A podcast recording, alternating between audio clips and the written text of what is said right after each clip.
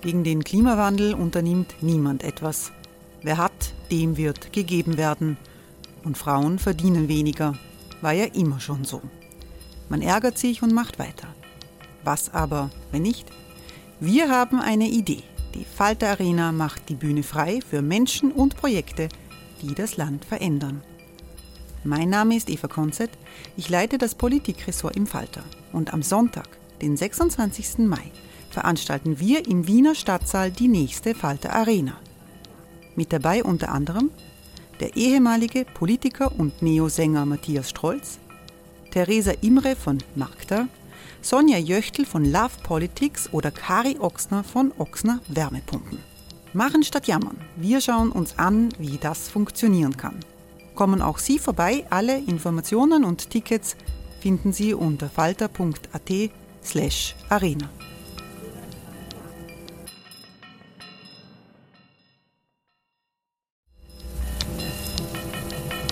Falter-Podcasts werden durch Werbung unterstützt. Das hilft bei der Finanzierung unseres journalistischen Angebots. Hey, it's Ryan Reynolds and I'm here with Keith, co-star of my upcoming film If, only in theaters May 17th. Do you want to tell people the big news? All right, I'll do it. Sign up now and you'll get unlimited for $15 a month in six months of Paramount Plus Essential Plan on us. Mintmobile.com slash switch. Upfront payment of $45 equivalent to $15 per month. Unlimited over 40 gigabytes per month. Face lower speeds. Videos at 480p. Active Mint customers by 531.24 get six months of Paramount Plus Essential Plan. Auto renews after six months. Offer ends May 31st, 2024. Separate Paramount Plus registration required. Terms and conditions apply if rated PG. Falter Radio, der Podcast mit Raimund Löw.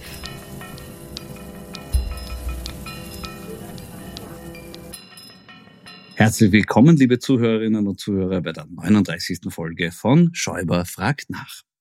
Unseren neuen Bundeskanzler habe ich letzte Woche hier als Benita Ferrero Waldner in der Graf Bobby-Version bezeichnet.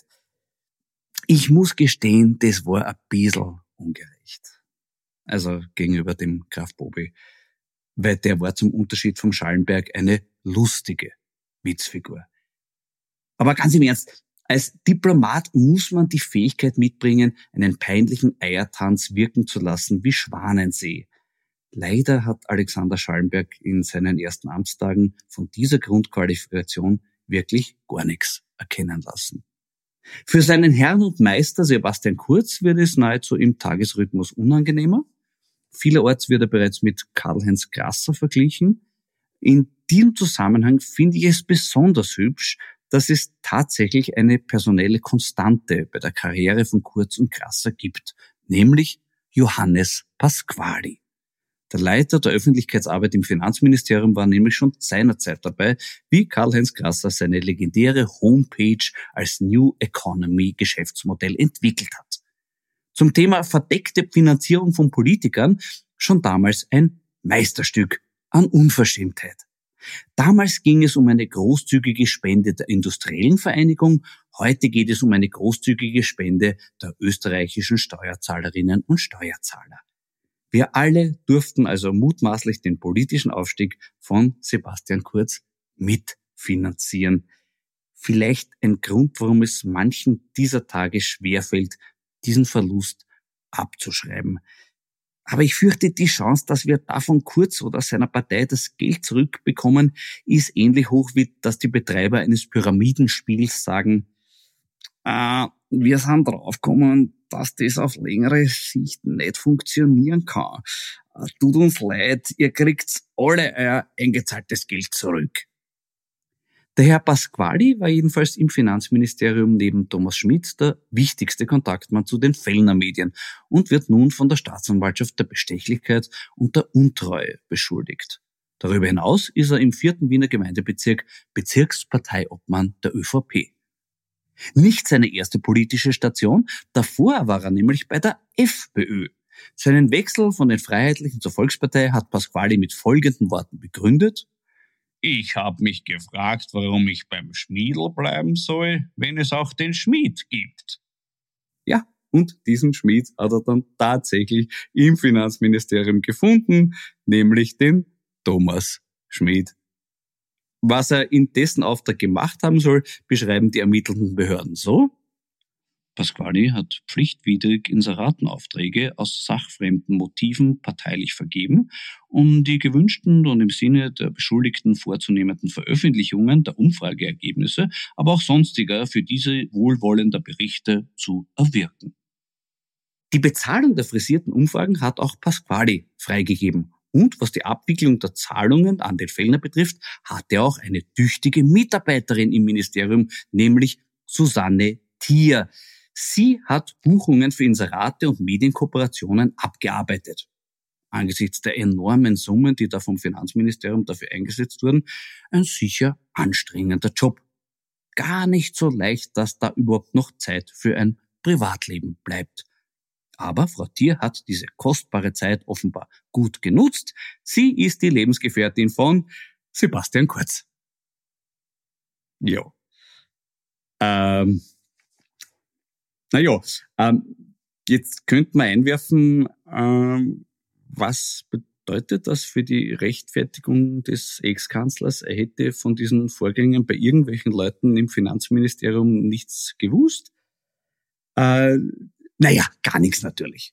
Äh, sicher wird er das eine oder andere Mal daheim im Wohnzimmer gefragt haben, Schatzi, wie war's heute bei dir in der Arbeit?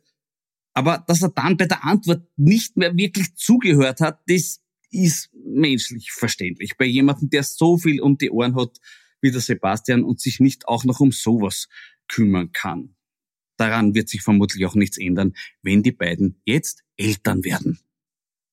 Wobei ist die Frage, jetzt wo er nicht mehr Kanzler ist, ob das mit dem Kind überhaupt noch notwendig ist. Ja, egal. Das ist dann sein Problem. Zu einem noch viel größeren Problem auswachsen könnten sich die Aussagen der Meinungsforscherin Susanne Beinschab. Die hat laut Staatsanwaltschaft die manipulierten Umfragen geliefert, war zwischenzeitlich schon in Haft und muss sich jetzt was überlegen, wenn sie auf freiem Fuß bleiben will. Dazu müsste sie zeigen, wie gut ihr Erinnerungsvermögen ist.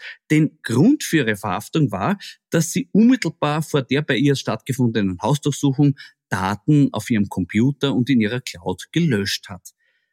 Damit hätte sie eigentlich nur bewiesen, dass sie für Kundenwünsche ein offenes Ohr hat.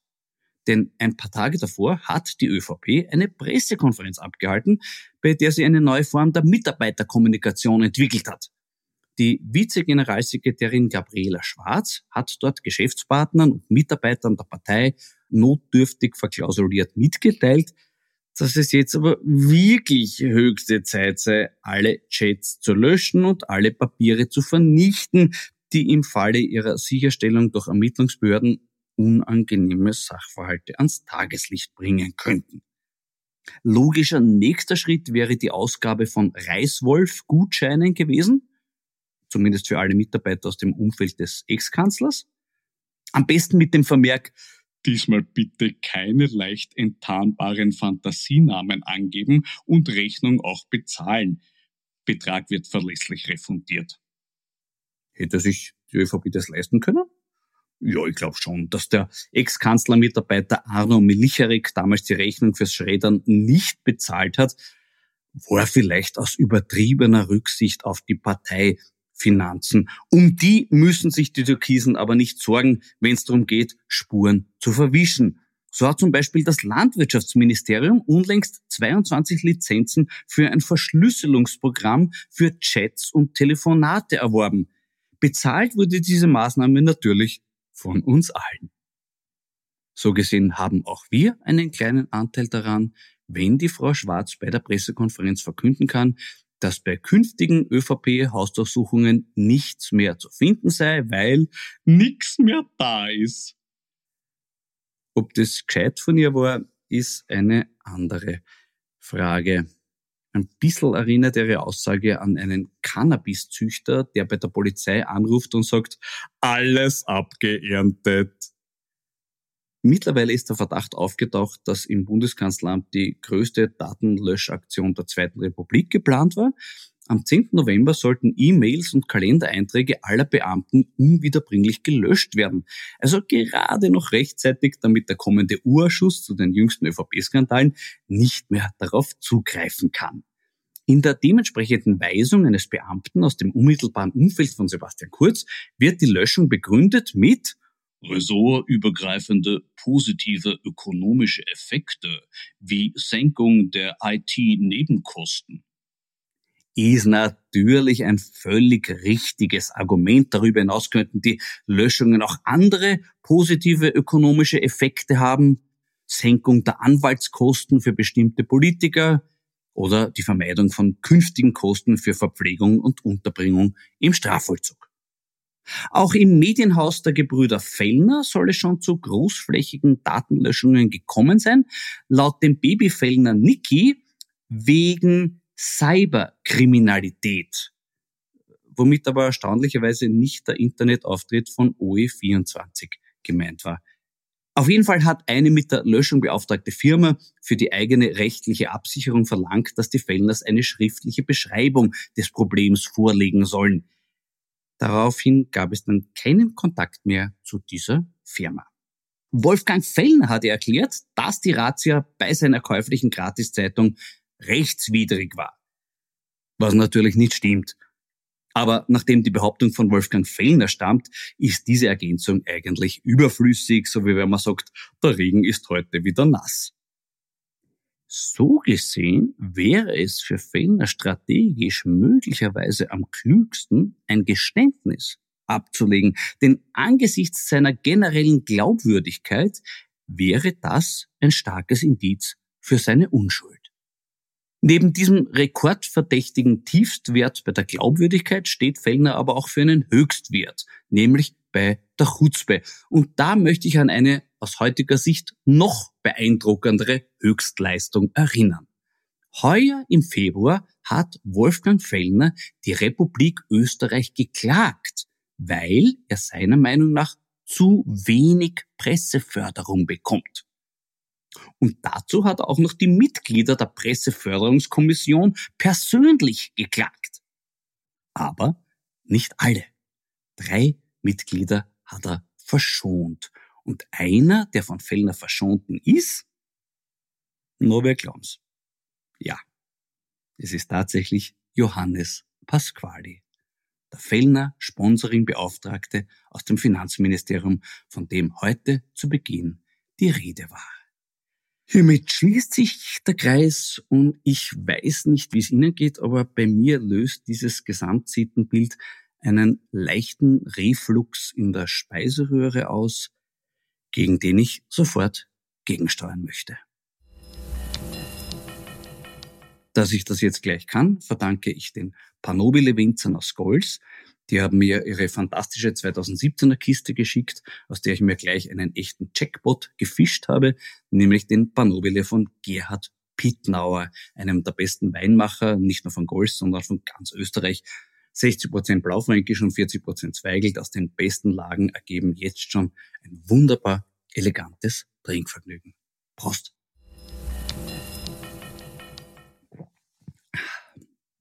Ja, der Kreis schließt sich auch mit meinem heutigen Gesprächsgast. Mit dem habe ich schon vor genau einem halben Jahr hier geredet. Und da hat er damals ein paar Fragen aufgeworfen, die dieser Tage offenbar beantwortet werden. Drum spreche ich heute wieder mit dem NEOS-Nationalratsabgeordneten Helmut Brandstetter. Grüß dich, Helmut. Hallo, Servus, Florian. Uh, Helmut, du hast vor einem halben Jahr in diesem Podcast Folgendes zu mir gesagt. Ich zitiere jetzt wörtlich. Kurz hat permanent Umfragen in Auftrag gegeben, wo man bis heute nicht weiß, wer sie bezahlt hat. Ist das vielleicht hintenrum irgendwo geflossen? Ich weiß es nicht. So, jetzt wissen wir es alle. Warum hast du es damals schon geahnt? Warum habe ich es damals schon geahnt? Erstens, dass das schon wieder ein halbes Jahr vorbei ist, Wahnsinn. Äh, zweitens, warum habe ich es geahnt? Das mit den Umfragen ist mir immer sehr verdächtig vorgekommen. Ähm, natürlich ist mir auch äh, die Zeitschrift Österreich immer sehr verdächtig vorgekommen und der Herr Kurz auch. Und die Kombination aus all dem hat mich nachdenklich gestimmt. Und dann hatten wir im Ibiza-Ausschuss einen besonders interessanten Gast namens Reinhold Mitterlehner. Und äh, Reinhold Mitterlehner hat ja nicht nur ein gutes Buch geschrieben, Haltung, äh, sondern hat ja in diesem Buch auch äh, das angedeutet, dass um ihn herum Dinge passiert sind, die er nicht genau einordnen konnte. Und daraufhin habe ich mir sehr viele Fragen vorbereitet und eine davon war diese, nämlich nach den Umfragen. Äh, weil, das wusste ich ja schon, ähm, damals ja noch als Journalist habe ich das schon mitbekommen, dass es immer wieder Parteivorstandssitzungen der ÖVP gab, die der Herr Kurz ja oft geschwänzt hat. Aber wenn er da war, hat er allen gezeigt, wie toll er in den Umfragen ist und hat das ja auch den Landeshauptleuten gesagt. Und ähm, dann ist noch ein Thema gewesen, das wusste ich auch. Kurz ist ja als Außenminister zwar ganz gerne ins Ausland gefahren, um dort Fotos zu machen, aber mindestens genauso gerne ist er durch äh, Österreich getourt und hat sogenannte Hintergrundgespräche mit vermögenden Menschen geführt, äh, mit Unternehmern geführt, wo er die schon irgendwie auch vorbereitet hat darauf, dass er der nächste Parteichef wird und dort relativ... Spendenkeilen. Das ist ein unschönes Wort, das hätte ich natürlich nicht verwendet. Er hat aufmerksam gemacht, dass Politik Geld kostet und dass er natürlich als Außenminister nicht über Geld verfügt hat. Weil das hat natürlich der Parteiobmann. Und deswegen meine ganz gezielte, einfache Frage an Herrn Mitterlehner. Haben Sie als ÖVP diese Umfragen bezahlt? Antwort Mitterlehner, nein, haben wir nicht bezahlt. Frage an Mitterlehner, wer hat sie dann bezahlt? Antwort Mitterlehner, offensichtlich sehr ehrlich, ich weiß es nicht. Danke, Rätsel gelöst, jetzt wissen wir es alle miteinander. Wir haben es bezahlt, die Steuerzahlerinnen und Steuerzahler, wir waren's. Äh, weißt du, ob diese Umfragen auch noch anderen Medien angeboten wurden? Das weiß ich nicht. Nein, also mir im Kurier wurden sie nicht angeboten. Äh, wir haben, und jetzt möchte ich wirklich auch eine Lanze brechen für die anständigen Meinungsforscherinnen und Meinungsforscher, die gibt es natürlich. Wir haben damals mit OGM, mit dem, mit dem Wolfgang Bachmeier gearbeitet und äh, wir haben immer genau ausgewiesen, also wann die Umfrage war, ob es telefonisch war, etc., die Anzahl der Befragten und natürlich äh, die Bandbreite nach oben und unten äh, Schwankungsbreite, wie realistisch ist das? Und ich habe dem Wolfgang, ich, ich muss ihm eh nicht sagen, weil er ein sehr, ich habe gesagt, Wolfgang, ich will, ich will es wissen, wie es wirklich ist, unsere Leserinnen wollen es wissen, wie es wirklich ist, wie ist die Lage, erzählen wir es. Da muss man schon auch dazu sagen, bei aller Schwäche generell von Umfragen irgendwann einmal, wie würden Sie wählen, wenn nächster Sonntag ist? Äh, jeder von uns ist auch emotional bedingt. Hat er sich gerade mit Politik beschäftigt? Hat er sich nicht beschäftigt? Äh, was ist gerade rundherum passiert? Das heißt, diese Sonntagsfragen sind ja nie genau, aber man kann sich ein bisschen daran orientieren. Deswegen haben wir im Kurier selten, nicht sehr oft, aber manchmal eben auch diese Sonntagsfrage gestellt, aber so seriös, wie es halt geht. Und wie gesagt, es geht auch seriös. Mhm.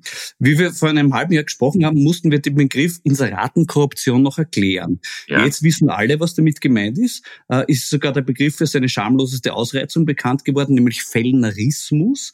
Was macht diese Ausprägung so besonders effizient? Naja, also ähm, äh, ist immer schwer, sich selber loben. Aber Inseratenkorruption, den Begriff, habe ich, glaube ich, vor zehn Jahren geprägt. Ich habe damals auch einmal geschrieben, Sizilien liegt an der Donau. Ähm, wir haben im Kurier immer aufmerksam gemacht, dass hier sehr viel Unanständiges passiert. Und das war damals natürlich in der Kanzlerschaft Feimann. Das muss man schon sagen. Die SPÖ hat das System ja auch nicht erfunden, aber schon zu lichten Höhen getrieben. Und ich hätte mir nicht vorstellen können, dass das noch einmal alles viel schlimmer wird.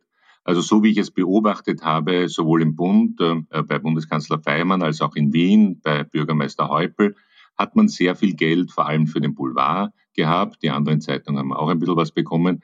Und äh, ich glaube, dass man sich da zweierlei erkauft hat. Erstens, dass über gewisse Dinge, die einem unangenehm sind, nicht berichtet wird. Ich glaube, das haben sich die damit erkauft.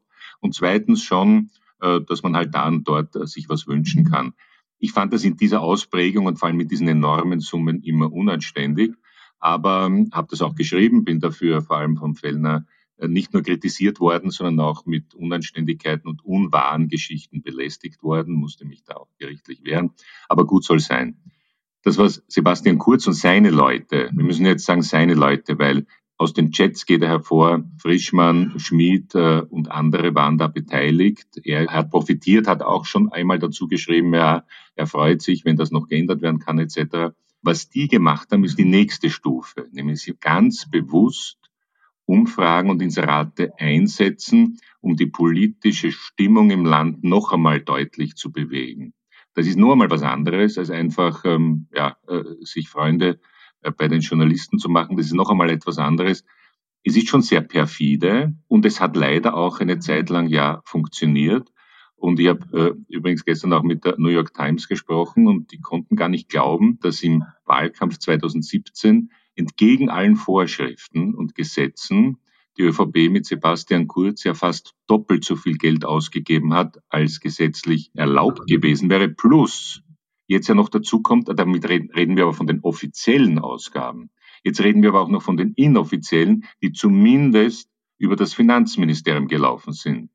Und Gott sei Dank, hoher Respekt vor der Frau Rechnungshofpräsidentin Margit Kraker, die ja aus der ÖVP kommt. Der Rechnungshof wird das jetzt alles noch einmal ganz genau anschauen. Und damit müssen die natürlich auch in die ÖVP-Ministerien hineinschauen. Ich weiß nicht, ich stelle aber die Frage, ob da auch noch einmal was geflossen ist oder ob das nur über Schmid und Company organisiert wurde. Ich habe vorhin berichtet, dass Fellner heuer im Februar die Republik Österreich auf noch mehr Presseförderung für ihn geklagt hat. Ist das nur bodenloser Chutzpe oder war er sich seiner Sache so sicher? Ich weiß gar nicht, wo das, äh, wo das jetzt steht, aber ich glaube, er hat sogar, und das war eigentlich das, was nicht sein darf, er hat, glaube ich, einzelne Personen auch noch geklagt. Ja, genau. Er hat die ganze Kommission geklagt und den Herr Pasquale war interessanterweise nicht aus dem Finanzministerium. Ja, er wusste schon warum. Auf die Idee muss man erstens auch einmal kommen. Zweitens passt natürlich zum System von Fellner, nämlich Einschüchterung. Das wissen wir ja, ähm, dass er Menschen äh, eingeschüchtert hat und dass er sehr bewusst, manchmal sehr böse über einzelne Personen geschrieben hat, um dann den anderen zu sagen, das willst du aber nicht über dich lesen. Ja? Also das ist natürlich auch ein Teil dieses ganzen Systems. Äh, der Wolfgang Fellner hat immer sehr stark mit Drohung gearbeitet. Jetzt droht ihm selber eine Haftstrafe. Hältst du es für möglich, dass ihm da noch was einfällt, was er vielleicht im Giftschrank bei sich noch herumliegen hat? Und wenn ja, wer muss sich dann fürchten? Keine Ahnung, da will ich mir wirklich nicht auf Spekulation begeben. Ich habe immer mit offenem Visier gefochten, äh, habe da durchaus Verletzungen davon getragen, weil es ja dann äh, auch gegen meine Familie ging und möchte ganz sicher nicht zurückschlagen. Also ich bin der Letzte, der jetzt, ich freue mich auch nicht, ja, ob man mir das glaubt oder nicht. Ich freue mich weder über das, was dem Herrn Kurz gerade passiert, noch was dem Fellner passiert. Ich habe nur diese enorme Hoffnung, aber es ist bis jetzt nur eine Hoffnung, es ist überhaupt keine Gewissheit. Diese enorme Hoffnung, dass wir von diesem System endlich wegkommen. Hiring for your small business? If you're not looking for professionals on LinkedIn, you're looking in the wrong place. That's like looking for your car keys in a fish tank. LinkedIn helps you hire professionals you can't find anywhere else, even those who aren't actively searching for a new job but might be open to the perfect role. In a given month, over 70% of LinkedIn users don't even visit other leading job sites. So start looking in the right place. With LinkedIn, you can hire professionals like a professional. Post your free job on linkedin.com slash achieve today. Ich habe lange in Deutschland gelebt und dort immer wieder Leuten erzählt, was hier möglich ist und es glaubt ja niemand. Da kommen dann immer so böse Worte wie, naja, hier am Balkan, was ich dann auch zurückweise. Es ist natürlich historisch gewachsen, wir wissen, dass es so ist. Und Krisen sind eine Chance, ja, ich weiß, klingt banal, aber das ist wirklich die enorme Chance, dass wir jetzt alle auf dem Tisch haben, das, was wir ja schon wussten. Ja, wir wussten ja, wie das System ist. Wir wussten auch, wie die Überzeugungskräfte äh, des Wolfgang Fellner formulierten. Was werft's denn ein, war die Frage, ja. Die Formulierung, ich schreibe euch auf, kennen viele Menschen in diesem Land, das wussten wir alle. Was wir nicht wussten, ist, dass das so kompliziert dann Dreiecksbeziehung äh, dann übers Finanzministerium dann auch noch teilweise bezahlt wird. Aber wir wussten, wie das System läuft.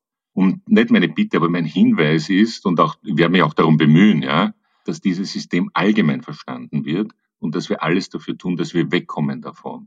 Ja, in einem kleinen deutschsprachigen Land brauchen wir natürlich Medienförderung. Und die Schweiz hat es auch. Ja. Also die wirtschaftsliberale Schweiz hat auch eine Medienförderung, sehr konzentriert auf, auf regionale Zeitungen, die dort noch relativ stark sind. Also ja, ich bekenne mich auch als Liberaler zu einer Medienförderung in einem kleinen deutschsprachigen Land. Aber es muss weg von der Korruption und es muss hin zur Übersichtlichkeit, zur Transparenz und auch zu den klaren Kriterien, die wir immer wieder vorgelegt haben, die wir mit Kanzlern, Vizekanzlern, äh, Medienministerinnen, Ministern besprochen haben. Man kann ein System entwickeln, das Qualität fördert, das Journalismus fördert, das geht. Äh, und die Papiere liegen überall herum und wir können sie wieder neu schreiben. Aber wir müssen endlich dazu kommen, dass wir sagen, das bisherige System ist nicht nur gescheitert, sondern es hat so viel zerstört in diesem Land. Und hören wir auf mit dem Zerstören und kommen wir zurück zu einem sinnvollen Medienförderungssystem. Was müsste passieren, damit Inseratenkorruption zu einem Begriff der Vergangenheit wird? Naja, wir haben ja damals äh, im, im, Anschluss an die Vorwürfe gegen den Bundeskanzler Feimann, der ja als Infrastrukturminister ja diesen Deal noch damals mit Krone und ÖBB ausgemacht hat, äh, ist ja damals immer ein Medientransparenzgesetz beschlossen worden. äh, das vorsieht, dass äh, in Medien, die öfter erscheinen und äh, wo es über einer gewissen Summe, dass das dann gemeldet werden muss.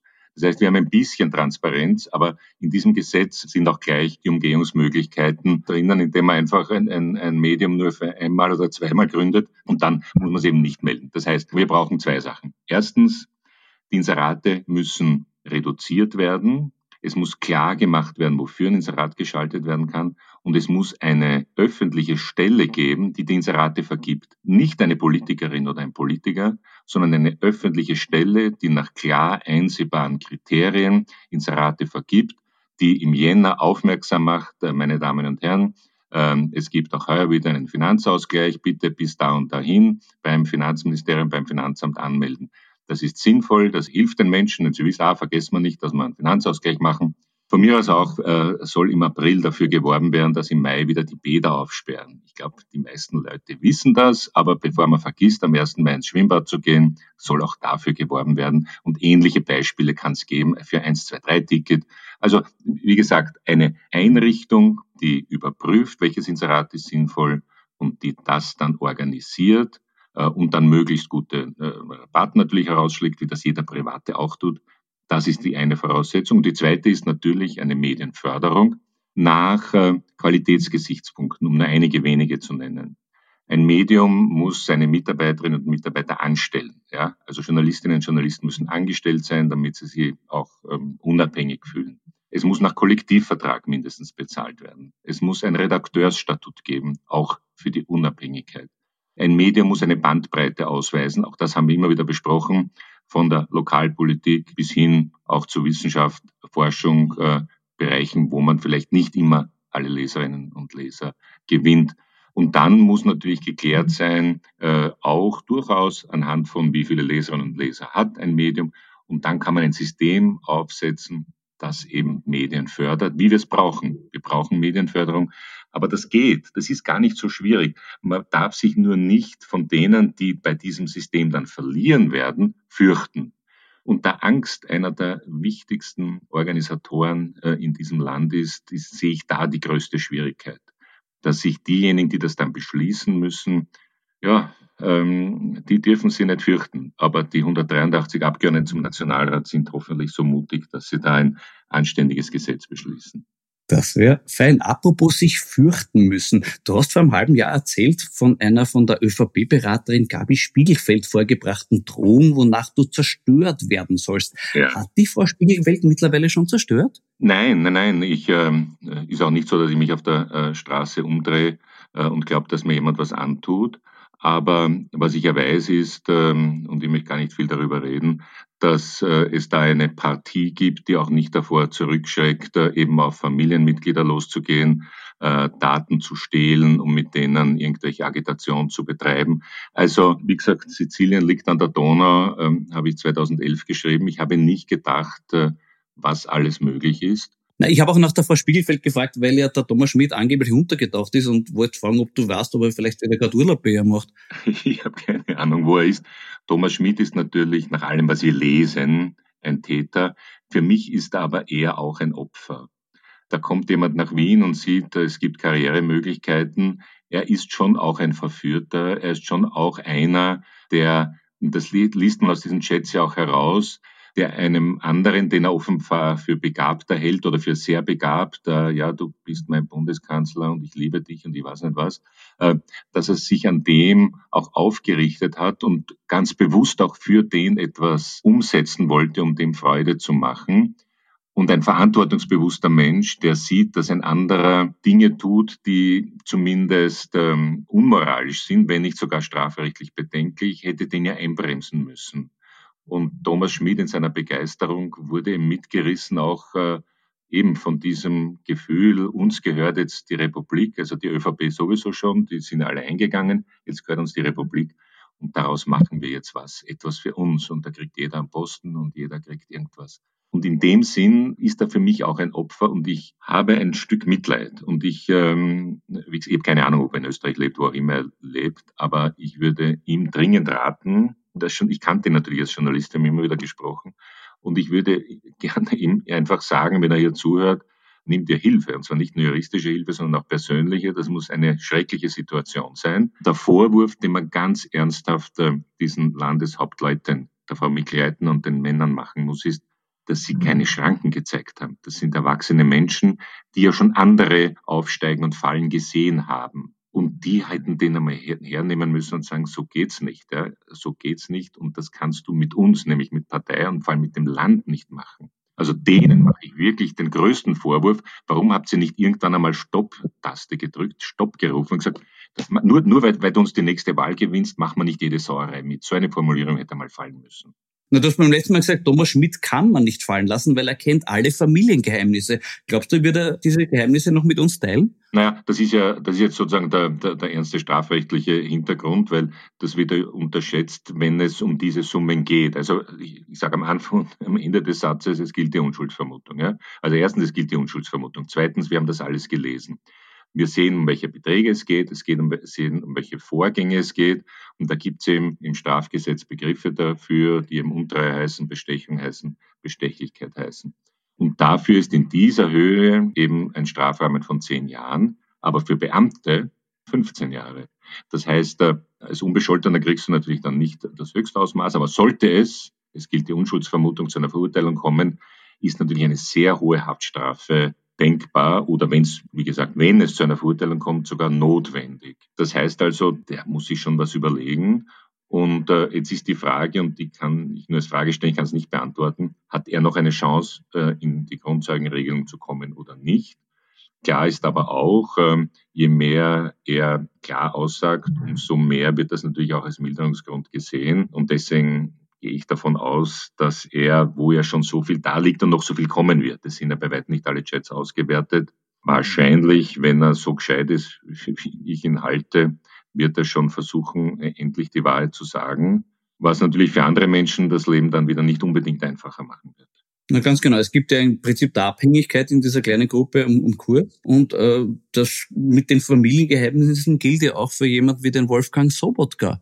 Das ist die Frage. Also das hat ja der Christian Kern jetzt in einer, der hat das ja von Ihnen erlebt, in einem Interview gesagt, er war die Abrissbirne. Das, was wir damals schon, wie gesagt, ich als Journalist verfolgt haben, ist, dass er auf jeden Fall die Regierung Kern mit der Lena, wo es nur ging, stören und letztlich auch zerstören wollte. Äh, welchen Anteil er ähm, da an den anderen Aktivitäten hat, das kann ich überhaupt nicht äh, beurteilen. Das, das werden wir noch herausfinden. Aber Wirklichkeit, das ist das, was mich am meisten immer wundert, wie man sich von anderen so abhängig machen kann. Natürlich die Loyalität ist es, es ist diese Stimmung gewesen, ähm, uns kehrt die Welt. Und aus dieser Stimmung hat man dann die Gefahren eben, die sich daraus ergeben, nicht erkannt.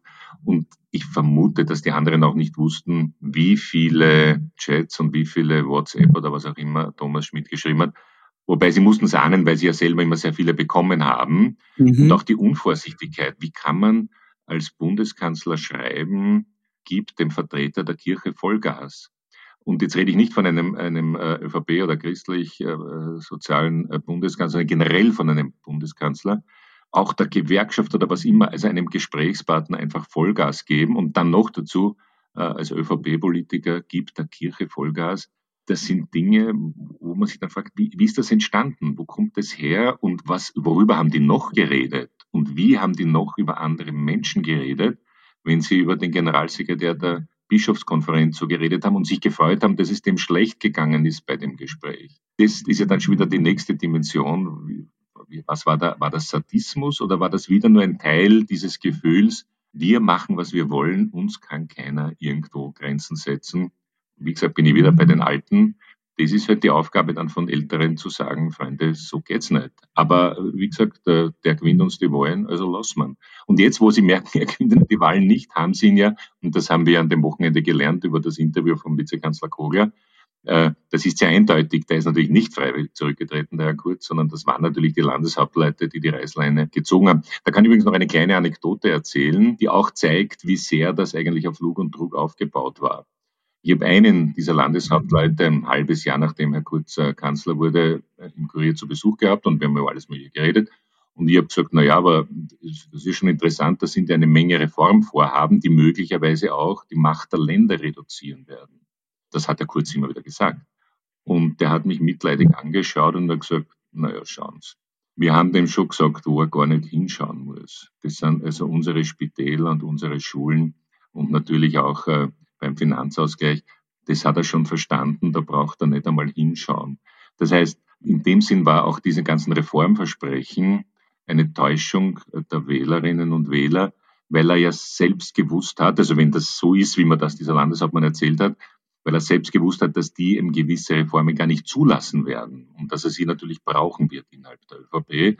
Aber wie wir aus den Chats wissen, um Reformen ging es ja nicht, sondern es ging ja um was anderes. Du warst noch in einem anderen Punkt prophetisch. Du hast am 24. Juni 2020, an dem legendären Tag, als Sebastian Kurz zum ersten Mal im Ibiza-Urschuss aussagen musste, dreimal zu kurz gesagt, dass er die Unwahrheit gesagt hat. Ja. Du wurdest vom Verfahrensrichter gewarnt, dass das juristische Folgen haben könnte. Ja.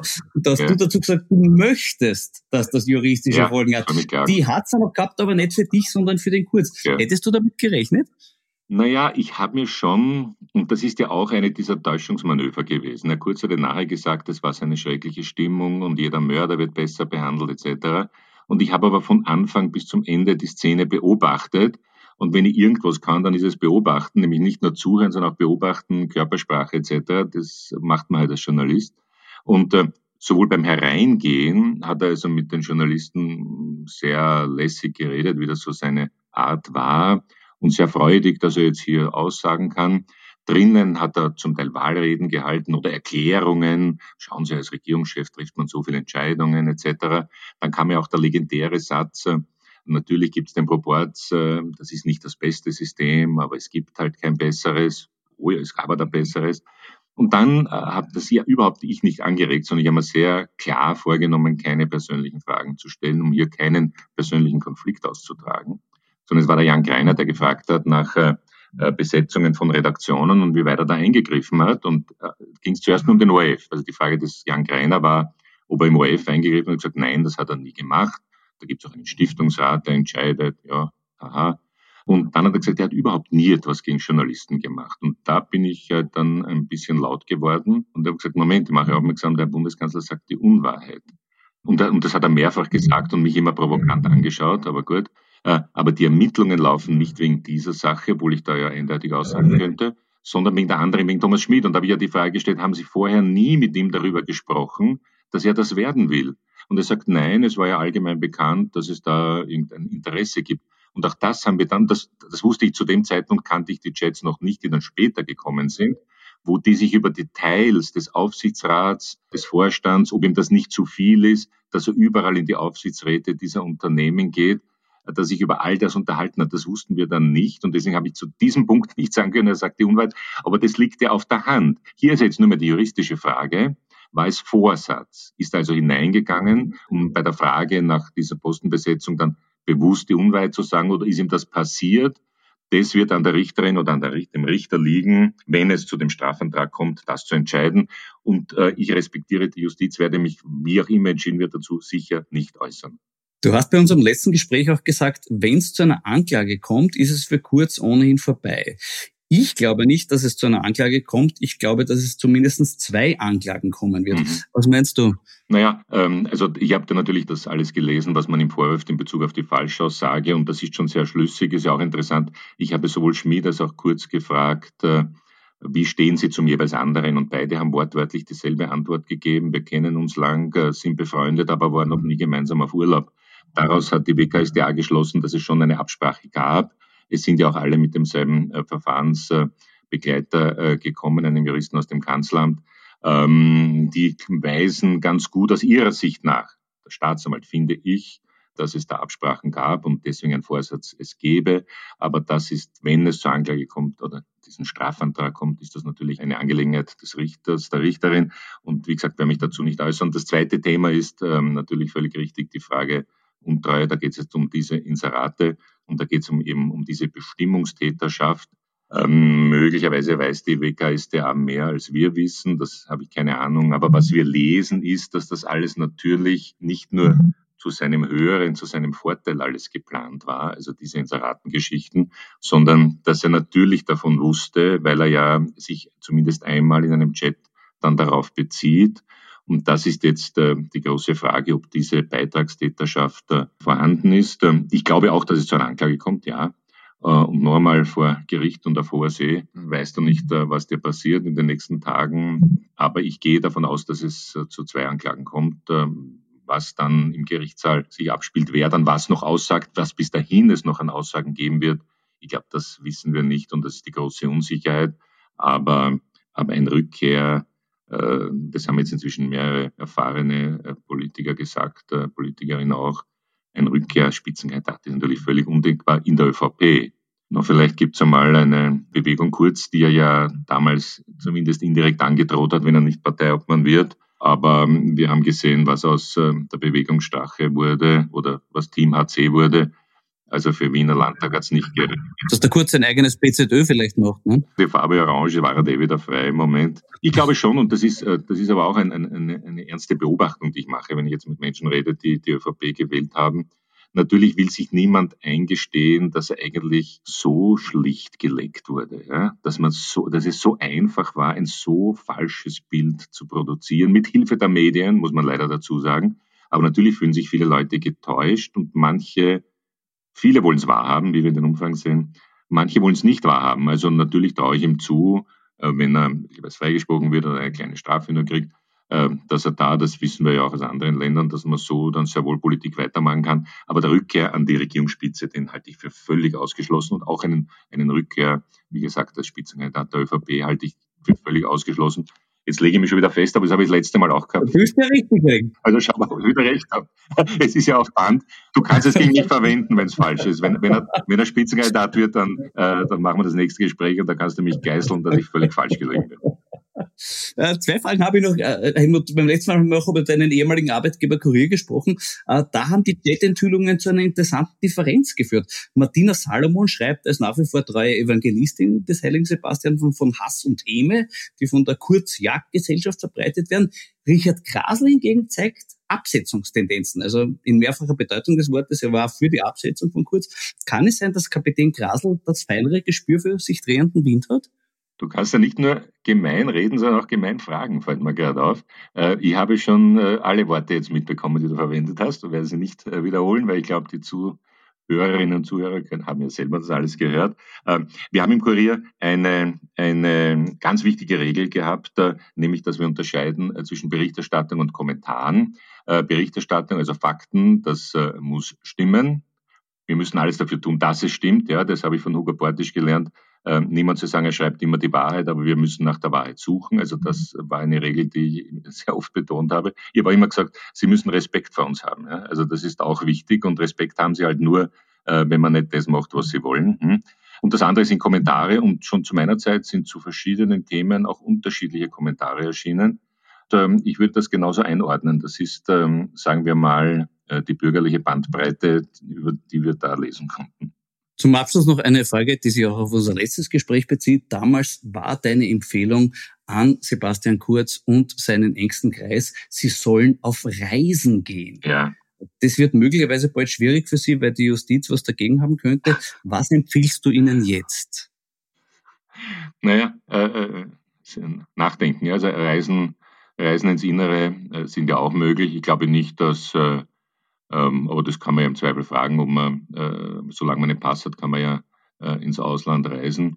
Und äh, wenn man Mitglied des Außenpolitischen Ausschusses ist, bekommt man sogar einen Diplomatenpass. Ja. Das war dem Thomas Schmidt damals äh, so wichtig. Ich halte das Reisen nach wie vor für so wichtig. Also ich habe den, ich weiß nicht, ob ich das damals schon gesagt habe oder habe ich den Satz erst inzwischen gelernt von einem Humboldt. Das Schlimmste an der Weltanschauung vieler Menschen ist, dass sie die Welt nie angeschaut haben. Und das gilt schon für diese Leute auch. Ja. Also auch äh, Schmid war, glaube ich, in Brüssel, aber sonst ähm, habe ich nicht den Eindruck gehabt, dass er als Diplomat weit herumgekommen äh, ist. Spontan fallen mir so viele Gegenden der Welt ein, wo ich gern hinfahren würde, um zu schauen, warum ist das so, was hat sich entwickelt und was kann man lernen. Also dieser Tipp äh, bleibt nach wie vor. Also du bleibst beim Tipp Reisen, solange es noch geht, quasi, und schlimmstenfalls auch halt mit dem Pöbel. Ja, also haben wir doch auch gemacht, lang genug, oder? Ist es so schlimm? Ähm, ich war jetzt auch wieder äh, ein paar Mal im Flugzeug und das ist zwar eng, vor allem wenn man so lang ist wie ich, aber das, das hält man schon aus. Also waren alle gewaschen und so und haben frische Kleidung angehabt. Also auch in der, in der normalen Holzklasse muss man sich nicht belästigt fühlen, das ist schon in Ordnung. Na gut, vielleicht haben wir einen positiven Gedanken gestiftet. Äh, lieber Helmut, danke für das Gespräch. Bin gespannt, ob wir in einem halben Jahr wieder Bilanz ziehen werden. Ja, und, und, und was richtig und was falsch war. Ne? so ist Ja. es. Danke, Florian. Alles Gute. Alles Gute, danke. Das war die 39. Folge von Schäuber fragt nach. Nächste Woche wird der Buchautor und Tagespressegründer Fritz Jergic mein Gast sein. Für heute sage ich Danke fürs Zuhören.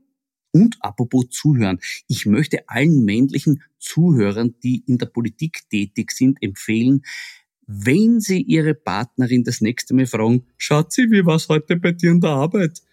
Bei der Antwort wirklich zuhören kann einem später viel Ärger ersparen. In diesem Sinn, bleiben Sie aufmerksam. Ihr Florian Schäuber.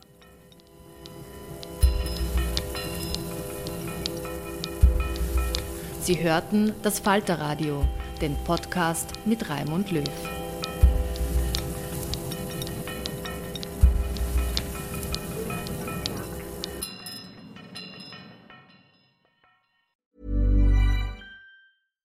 Hi, I'm Daniel, founder of Pretty Litter. Cats and cat owners deserve better than any old fashioned litter. That's why I teamed up with scientists and veterinarians to create Pretty Litter. Its innovative crystal formula has superior odor control and weighs up to 80% less than clay litter. Pretty Litter even monitors health by changing colors to help detect early signs of potential illness. It's the world's smartest kitty litter. Go to prettylitter.com and use code ACAST for 20% off your first order and a free cat toy. Terms and conditions apply. See site for details. Hey, it's Paige DeSorbo from Giggly Squad. High quality fashion without the price tag. Say hello to Quince. I'm snagging high-end essentials like cozy cashmere sweaters, sleek leather jackets, fine jewelry, and so much more. With Quince being 50 to 80% less than similar brands. And they partner with factories that prioritize safe, ethical, and responsible manufacturing. I love that. Luxury quality within reach. Go to quince.com slash style to get free shipping and 365 day returns on your next order. Quince.com slash style.